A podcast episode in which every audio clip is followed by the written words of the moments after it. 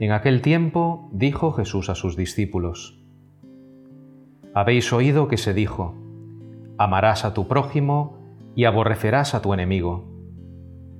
Pero yo os digo, amad a vuestros enemigos y rezad por los que os persiguen, para que seáis hijos de vuestro Padre Celestial, que hace salir su sol sobre malos y buenos, y manda la lluvia a justos e injustos.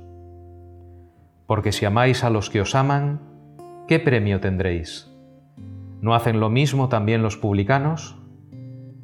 Y si saludáis solo a vuestros hermanos, ¿qué hacéis de extraordinario? ¿No hacen lo mismo también los gentiles?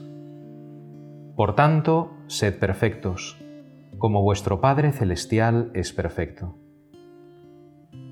Hemos escuchado desde niños que Dios nos llama a la santidad y es así.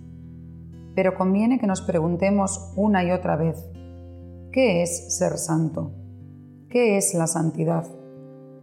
Con facilidad podemos pervertir su significado, centrándolo en nuestros méritos, en un camino de perfeccionismo, de conquista, de autorrealización narcisista.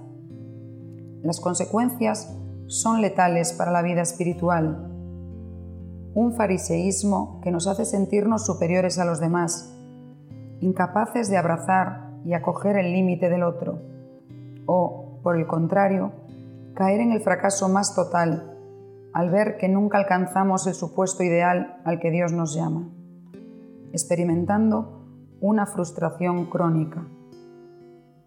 El verdadero significado de la santidad radica en participar de la vida de Dios en su modo de ser y de actuar.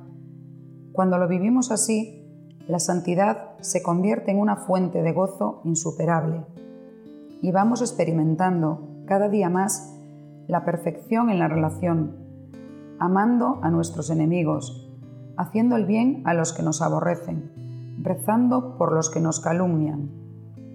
En definitiva, se produce el milagro de la verdadera santidad. Nuestra humanidad se convierte en manifestación del rostro de Jesucristo.